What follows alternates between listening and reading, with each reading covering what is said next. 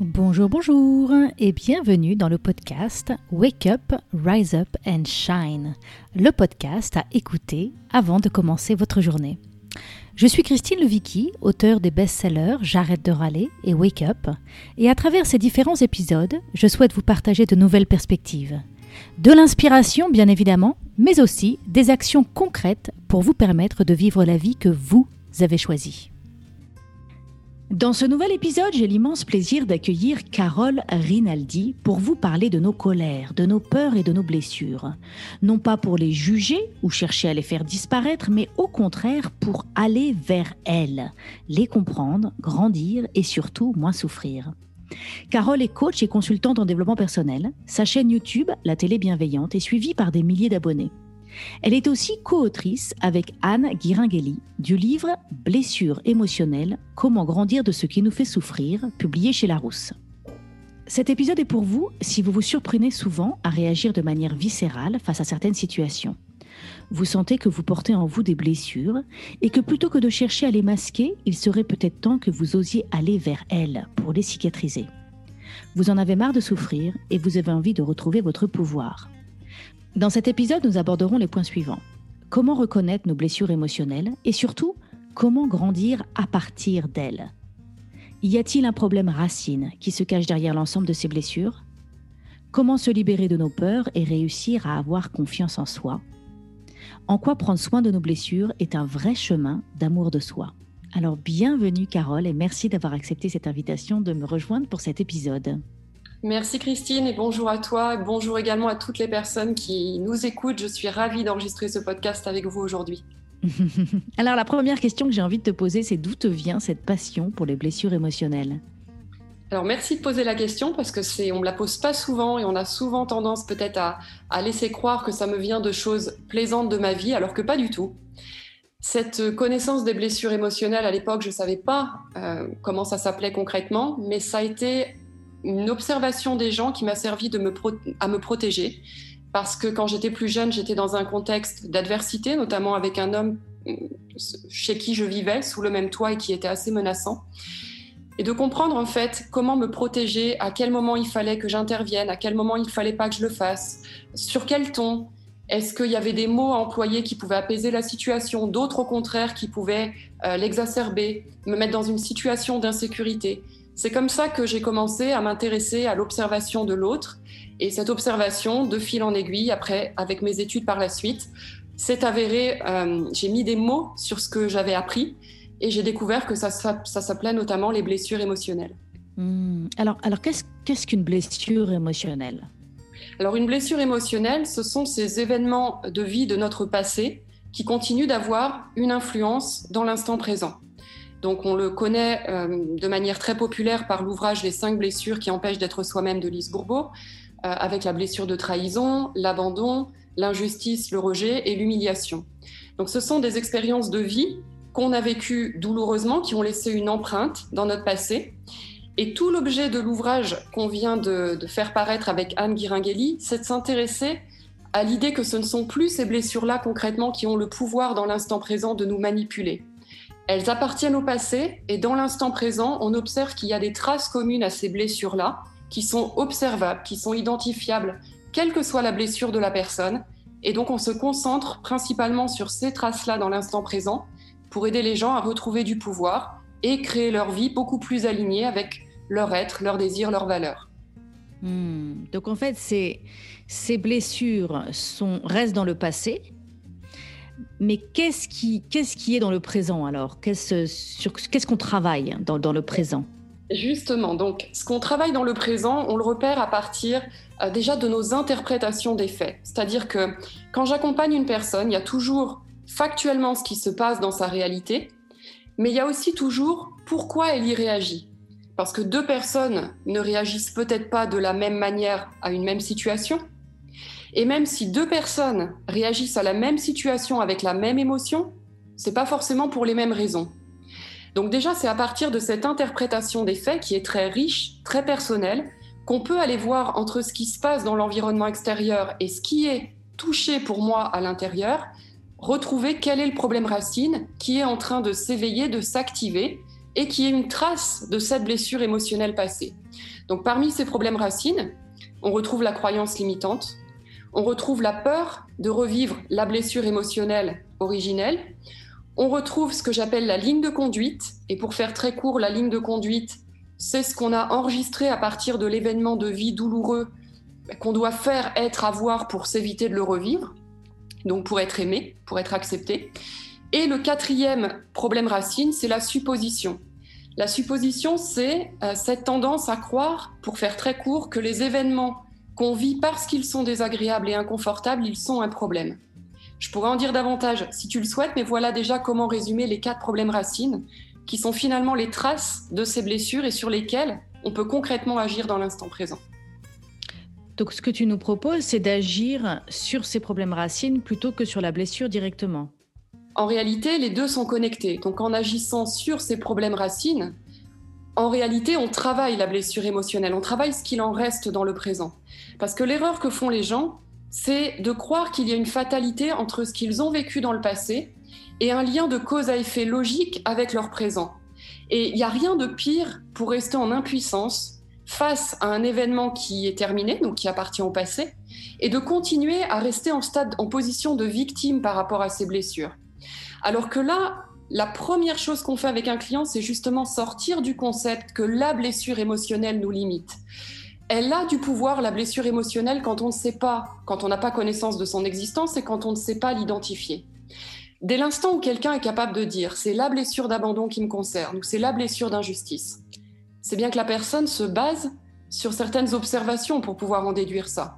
Et donc ces observations, ça veut dire concrètement dans son instant présent, soit un manque d'outils pour l'aider à transformer peut-être les croyances limitantes, les peurs, ou alors tout simplement qu'il y a encore parfois plus de bénéfices à faire le choix de la peur ou de la croyance limitante que d'aller vers quelque chose encore plus incertain, peut-être encore plus inconnu, qui fait encore plus euh, peur que les schémas qui peuvent la faire souffrir dans le moment.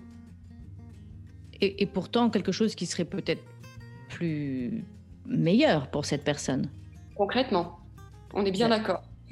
C'est tout le dilemme entre savoir que euh, il y a des décisions pour soi qui sont sages, mais pour autant, si on prend par exemple la peur euh, de quitter un partenaire qu'on sait euh, la, la, relation n'est pas bonne pour soi, Qu'est-ce qu'on fait? Est-ce que je quitte cette relation qui me fait souffrir, mais en même temps, si je quitte cette relation, est-ce que je vais retrouver du soutien?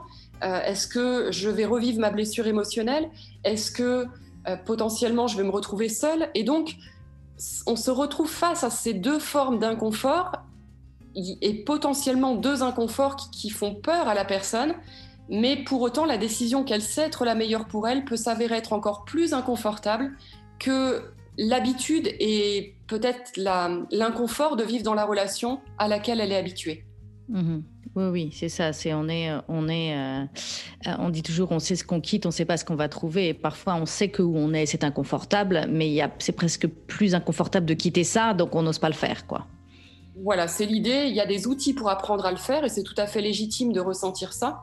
Mais ça fait partie également du processus de transformation des blessures émotionnelles, d'avoir cette conscience-là, qu'on fait des choix et pas toujours des choix qui nous servent.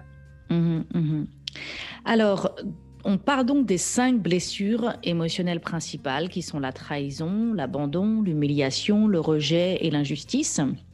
Alors pour certaines personnes, peut-être que c'est évident de savoir quelle est leur blessure parce que peut-être qu'ils ont vécu un trauma très particulier, très spécifique, qui permet d'identifier clairement quelle est la blessure principale. Euh, mais quid des autres? Quand euh, en tout cas pour moi personnellement, quand je regarde, c'est, pas simple pour moi d'identifier quelle, serait ma blessure émotionnelle principale.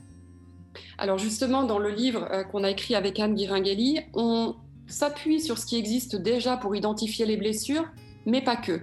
C'est-à-dire qu'on a conscience qu'il y a des outils pragmatiques pour le faire, qui sont notamment euh, l'étude de la morphologie, qui sont aussi euh, l'étude de nos réactions dans la vie de tous les jours.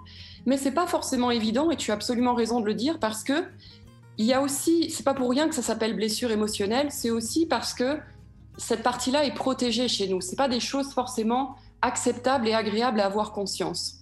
Donc déjà, c'est pas évident de le faire par soi-même parce que on peut être influencé sur qu'est-ce que je trouve acceptable par rapport, euh, par exemple, dans la description d'une blessure émotionnelle et avoir tendance à aller vers ça. Et du coup se tromper parce que c'est pas parce que c'est acceptable que c'est la blessure nécessairement qui me concerne le plus et qui est la plus souffrante. Donc en gros, on peut se centrer sur l'étude de la morphologie. Euh, donc je ne sais pas si je l'ai. Alors est-ce que tu peux, oui, est-ce que tu peux développer un petit peu ça? J'ai trouvé ça très très surprenant dans le livre de se dire que notre morphologie pouvait parler de notre blessure émotionnelle. Alors tout à fait. Donc là, on parle du travail euh, de psychiatres hein, qui sont notamment William Reich, Alexander Lowen, euh, John Pierakos également. William Reich a été le premier à introduire cette notion de cuirasse corporelle. Il a étudié en fait que ce qui se passe dans le corps se passe aussi dans l'esprit. Et quand notamment, pour faire court, il y avait une douleur psychique, il y avait également un système de contraction au niveau du corps, de contraction musculaire, qui, quand elles étaient répétées, formait une cuirasse qu'il appelait cuirasse caractérielle, dans le but de nous protéger au même titre qu'on peut avoir des mécanismes de défense au niveau mental, comme par exemple le déni ou la suppression. Donc pour te répondre comment nos blessures sont en lien avec notre morphologie, ça fait appel à ce travail-là. Comment on observe concrètement Alors c'est très caricaturé ce que je vais dire, surtout qu'on a au moins 4 à 5 blessures émotionnelles, donc je vais faire une caricature, mais ça demanderait vraiment une étude pour chacun euh, plus poussée de la morphologie. Si on donne par exemple la blessure émotionnelle d'injustice, qui est connue pour sa correction, sa droiture, faire les choses bien, le plus parfaitement possible, eh bien, on va retrouver également euh, ce type de fonctionnement et les croyances de je dois faire les choses parfaitement pour être aimé au niveau de la morphologie. On va avoir une personne qui a tendance à avoir une grande maîtrise d'elle-même, euh, de la droiture au niveau du corps, beaucoup de raideur. Donc on retrouve ce lien entre l'aspect de la morphologie et les croyances. De même au niveau de la blessure émotionnelle d'abandon. Euh, qui fait appel notamment au stade oral dans les recherches de Freud. Euh, ce stade, en fait, où on a besoin du soutien, euh, de la valorisation des autres. La morphologie se comporte comme la croyance principale de la personne qui est j'ai besoin de soutien, j'ai besoin d'attention. Et donc on va voir un, corps qui globalement dans sa généralité va manquer de tonicité. Même moi qui suis issue du milieu de la préparation physique et mentale, des personnes qui font du sport avec cette blessure émotionnelle majoritaire, et qui le disent, ça me fait sourire parce que la manière de l'exprimer, c'est on dirait que le corps ne prend pas. Comme si le corps avait un intérêt supérieur à travers sa cuirasse corporelle, des bénéfices à obtenir également parce que dégage l'aspect physique pour pouvoir se protéger et s'éviter de, revenir, de revivre des douleurs qui n'ont pas été acceptées dans le passé. Hmm. Hmm. Donc, ok, hmm, c'est intéressant. Donc, ce que, ce que j'entends dans ce que tu dis, c'est que autour de ces cinq blessures émotionnelles, en fait, tout notre être, tout notre système se met en place pour nous éviter de devoir les revivre.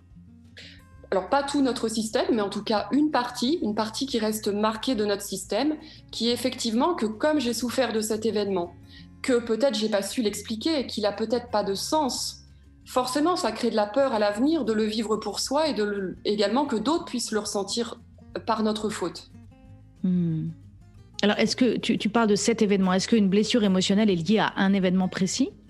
Alors, ça peut être un événement précis, mais pas forcément. Ça peut être dans l'enfance. On sait qu'on a aussi une capacité à vivre un événement qu'on a vu. Par exemple, si on a vu euh, notre papa ou notre maman souffrir d'un événement en particulier, on sait que l'enfant euh, peut avoir vu un événement et le vivre comme si ça lui était arrivé à lui-même. Et puis, ça peut être aussi une série d'événements. Je rappelle toujours que on parle de perception plus que d'événements. C'est-à-dire qu'il s'agit absolument pas de dire à l'issue de cet entretien que parce qu'on a des blessures, on a eu une enfance terrible et des parents euh, stigmatisants.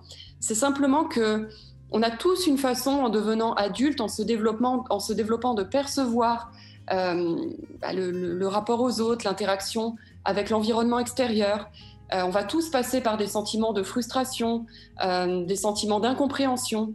Et tout ça, avec l'intensité émotionnelle avec laquelle on l'accueille dans notre vie, ça va laisser des traces plus ou moins importantes qui vont laisser aussi euh, des peurs et puis peut-être agir sur les. Comment Sur. avoir une influence sur la manière dont on perçoit le monde, l'environnement extérieur. C'est ces traces-là qui vont continuer à exister à partir de 1 ou plusieurs événements qu'on a vécus comme intenses, où il n'y avait pas forcément de sens et qui nous ont paru particulièrement inconfortables. Hmm, hmm. Super.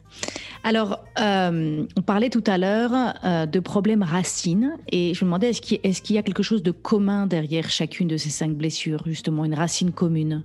Alors c'est pour ça tout à l'heure que je te disais, il y a les critères qui permettent d'identifier les blessures, la, la, réaction et la morphologie, mais qu'on n'est pas obligé de passer par ces critères-là pour pouvoir les identifier. D'ailleurs, dans le livre, on prend le total contre-pied de cette idée-là, parce qu'on va commencer par déjà s'intéresser effectivement à ces problèmes racines qui sont communs, quelle que soit la blessure émotionnelle majoritaire de la personne. Donc notre idée, c'est qu'on peut partir de l'observation des problèmes racines dans l'instant présent. Donc quelles sont les croyances, par exemple, qui me limitent? Quelles sont les pensées que j'ai tendance à avoir dans mon sujet qui ne me rendent pas service? Quelles sont les peurs peut-être que je ressens au quotidien Peur du manque, euh, peur d'être jugé, peur du regard des autres, peur d'être critiqué, peur de me faire avoir quelle est également peut-être la ligne de conduite pour laquelle j'aimerais être reconnue, celle que je cherche peut-être à démontrer socialement. Ce sont les, des indicateurs sur lesquels mettre notre focus concrètement dans l'instant présent, très simplement par une observation de soi-même, et qui permettent, avec le cumul, de dire bah, sur le papier, effectivement, si je cumule telle croyance avec telle peur et avec telle ligne de conduite, c'est quand même un bon indice que je vais être concerné par telle ou telle blessure majoritaire. Mmh. Mmh. Tu peux développer un peu cette idée de la ligne de conduite hein. Ça attise ma curiosité. Alors cette ligne de conduite, merci parce que c'est celui qui me fascine le plus parmi les problèmes racines. Ce concept de la ligne de conduite, c'est vraiment quelque chose que j'ai observé avec la pratique, qui est que à partir d'une blessure, donc de ce fameux événement qui est souffrant, on va développer ce que on doit être, faire, avoir pour être aimé, donc pour pas revivre la blessure. Et qui dit ce que je dois faire, être, avoir pour être aimé, dit aussi ce que je dois pas faire, ce que je dois pas être et ce que je dois pas avoir. Et cette ligne de conduite, bien qu'elle ait été observée euh, par euh, différents thérapeutes, il y a souvent une méconnaissance de concrètement comment elle crée des problématiques dans la vie euh, des personnes qui, qui en ont fait une norme, en fait. On se, on se rend même plus compte que c'est notre ligne de conduite. On appelle ça des valeurs. Je vais donner un exemple pour que ce soit plus concret. Oui. Imaginons que euh, j'ai souffert, je sais pas, de, euh, de l'impuissance. Voilà, j'ai un événement dans ma vie où je crains l'impuissance. Du coup, dans ma ligne de conduite, si j'ai souffert de ça, je vais, je vais en déduire à partir de ce moment-là que la force, c'est bien. La puissance, c'est bien. Euh, être indépendant, autonome, c'est bien. Le problème de ça, c'est que ce n'est pas, ça peut être une valeur, mais on est dans le cas d'une injonction. C'est-à-dire que j'aime ces choses-là, parce que j'ai une injonction, une charge émotionnelle sur l'impuissance. C'est très différent de dire j'aime la puissance quand je suis à l'aise avec son opposé. Est-ce que je suis claire déjà jusqu'ici? Euh, Oui, oui, oui, oui. Donc voilà comment fonctionne la ligne de conduite. Il y a des choses que je vais euh, aimer, ou même auxquelles je suis attachée, par exemple la force, la puissance. Le problème de cette ligne de conduite, c'est comme elle est basée sur une injonction, elle n'est pas maîtrisée, elle est faite à l'extrême je peux en parler parce que je connais bien la blessure émotionnelle de trahison. Moi, je vais avoir tendance à détester la faiblesse et être beaucoup dans la démonstration de force. Comment ça, cette ligne de conduite que je crois être mes valeurs, dont j'ai fait une norme, je me, me rends même plus compte que c'est issu de, de mes blessures passées, eh bien, tout simplement, dans mon quotidien, je vais avoir peu de temps pour me reposer. Je vais pas tenir en place deux minutes. Je vais être toujours en train de prendre des engagements, euh, de dépasser mes limites.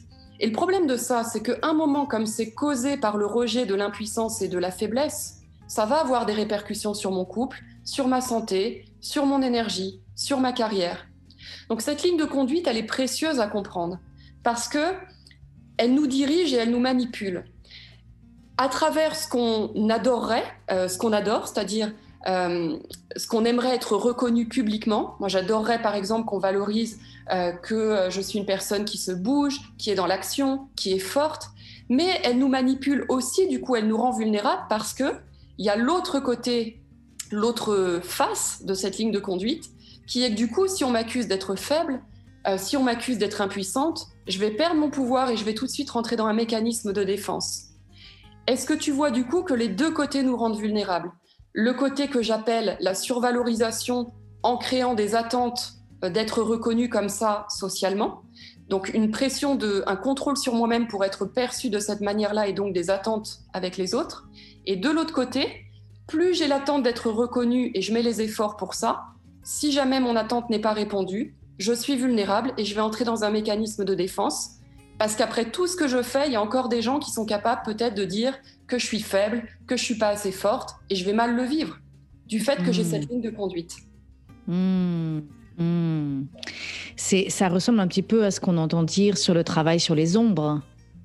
Alors tout à fait, c'est le travail justement, hein, c'est pas pour rien que euh, cette partie-là on la nomme ombre, c'est que quand on est dans cette ligne de conduite, on va voir très facilement en quoi on est bienveillant, respectueux, franc, mais on va pas avoir la même conscience de soi quand on l'est un peu moins. Donc c'est c'est un bon indicateur, tu as absolument raison pour repérer sa ligne de conduite, c'est est-ce que je suis autant à l'aise à voir en quoi je suis respectueux et où est-ce que je le suis moins? Est-ce que je suis autant à l'aise à voir en quoi je suis parfois fort et en quoi aussi je suis parfois faible. Et de, de m'aimer pour les deux aspects, parce qu'en réalité, tous les êtres humains ont tous les états d'être. Seulement nos blessures émotionnelles nous font croire qu'on peut être une seule polarité, une seule partie, euh, une seule partie qui est euh, acceptable et tolérable à nos yeux. Mais ça, c'est pas l'amour inconditionnel. Ça, c'est Mmh. l'amour appréciation. C'est pas pareil. Hmm, hmm. Donc, donc euh, ce, que, ce que tu sembles nous dire, hein, c'est que prendre soin de nos blessures, c'est vraiment un chemin d'amour de soi. Clairement, c'est un, chemin- magnifique de connaissance de soi parce que du coup, ben, on apprend de nos blessures passées, on apprend euh, de ce qui nous limite dans l'instant présent. On- donc on apprend à mieux se connaître, mais comment également à travers l'interaction aux autres. Donc l'autre a une place vraiment euh, centrale dans cette connaissance de soi.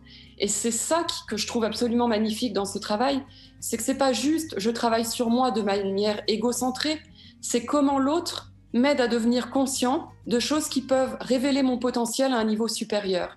Et de comprendre ça, ça ouvre tellement une bienveillance et un amour à soi-même que par répercussion, c'est également naturel d'ouvrir ça aux autres. Donc le travail pour moi sur les blessures émotionnelles, en tout cas, c'est l'outil le, le plus magnifique que je connaisse de connaissance de soi et d'ouverture aux autres. Hmm, hmm. Et alors donc, en fait, ce que j'entends dans ce que tu me dis, c'est qu'on prend euh, les situations qui nous arrivent, même des situations qui, qui, nous, qui nous titillent, qui nous irritent, qui nous agacent, euh, ou qui nous provoquent, qui nous, qui nous embarquent dans nos réactions. Euh, on prend tout ça avec un- une autre paire de lunettes, en fait, et on se dit, en fait, tout ça, ce sont des opportunités pour moi d'apprendre à mieux m'aimer. Exactement, c'est-à-dire qu'à chaque fois qu'il y a quelque chose qui éveille une émotion ou un mécanisme de défense, il y a ce qui se passe factuellement, mais il y a pourquoi c'est réactif pour moi. Et c'est précieux de savoir ça. Parce que par exemple, si j'identifie ma ligne de conduite, je vais me rendre compte de toutes les problématiques que ça engendre derrière. Et du coup, peut-être que cette situation qui n'a aucun rapport avec d'autres problématiques peut m'aider à faire d'une pierre deux coups. Si ça active une croyance limitante, c'est peut-être important que je me rende compte que des événements de vie me ramènent et renforcent à mon insu une croyance qui ne me rend pas service. Par exemple, j'avais hier en coaching une personne qui me disait euh, j'ai été trompée par mon partenaire et donc je lui demande en quoi c'est réactionnel pour elle. Tout le monde ne le vit pas de la même manière. Elle me disait ben ça veut dire que j'ai pas été assez, ça veut dire que j'ai pas su satisfaire ses besoins. Croyance limitante, c'est vraiment important pour elle-même en fait au-delà de cette relation qu'elle prenne conscience qu'elle a ce schéma de pensée qui lui vient de son passé et qui continue à se renforcer à son insu, c'est-à-dire qu'elle a un filtre de lecture devant les yeux euh, qui lui permet d'aller chercher tous les détails de, de venir renforcer ses croyances limitantes, bah, c'est important qu'elle prenne conscience de ça pour la suite de sa vie. Grâce notamment à l'approche des problèmes racines qui lui permet, à travers tout ce qui est réactionnel dans sa vie, eh bien d'aller en profondeur, comme j'aime le dire, sous la face apparente de l'iceberg, d'aller chercher, elle, ce qui est vraiment réactionnel et touché à l'intérieur. Hmm. Hmm. Alors, j'ai envie d'orienter un peu la conversation sur une thématique qui est proche en général euh, aux personnes qui m'écoutent et qui me suivent, qui est la thématique de la confiance en soi. Euh, Il y a beaucoup de personnes qui, viennent me voir qui travaillent avec moi et qui me demandent comment réussir à avoir, avoir confiance en soi. Donc, qu'est-ce qui, selon toi, se cache derrière un manque de confiance en soi? Et surtout, que pouvons-nous faire dès aujourd'hui pour nous en libérer? Alors c'est une question fascinante et j'espère avec le temps qui m'est donné de pouvoir y répondre au mieux. Déjà, un manque de confiance en soi, sur quoi on se base? Qu'est-ce que ça veut dire? J'adore poser la question à mes clients parce que bien souvent ils se rendent compte eux-mêmes qu'ils ne savent pas ce que ça veut dire. Pourquoi? Parce qu'il y a des jours forcément dans ton manque de confiance où tu as... Il y a des jours où c'est moins pire que d'autres.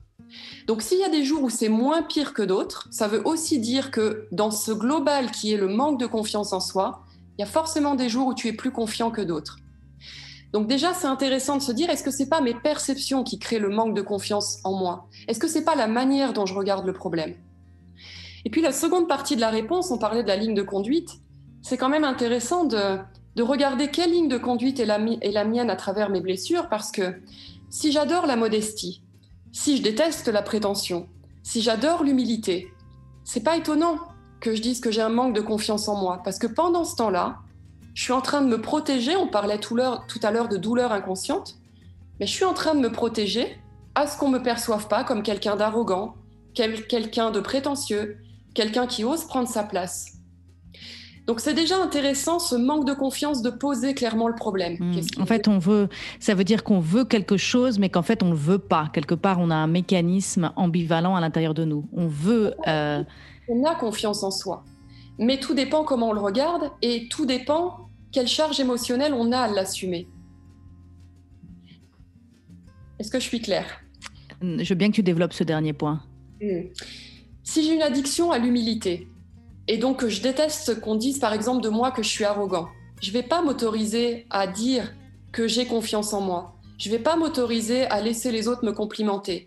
Parce que potentiellement, ça voudrait dire que je vais m'exposer de revivre ma blessure émotionnelle, par exemple être rejeté, si on me perçoit comme arrogant. Ce qui veut donc dire que j'ai du bénéfice à maintenir la croyance que j'ai pas confiance en moi. Et le problème de cette croyance, bah, c'est que factuellement, je vais la renforcer.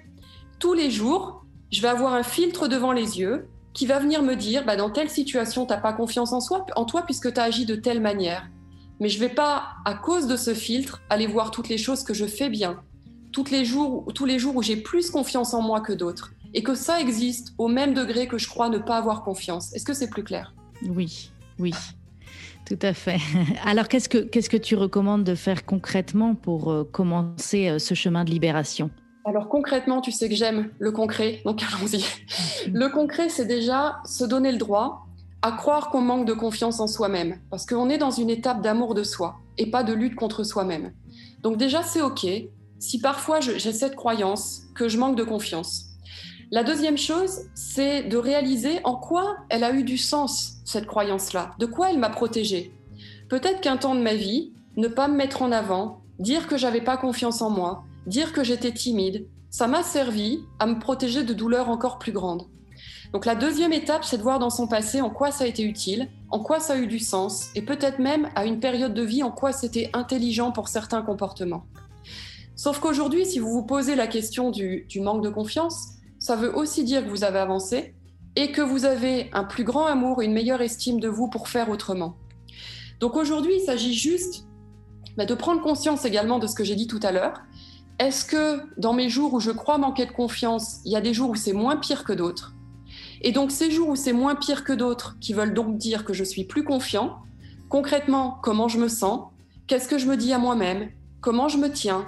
Et de progressivement mettre son attention sur ces choses-là de regarder un peu plus tous les soirs en quoi j'ai été confiant pour basculer en fait, euh, inverser ce filtre qui, à mon insu tous les jours, va aller chercher les détails de confirmer que j'ai pas confiance en moi.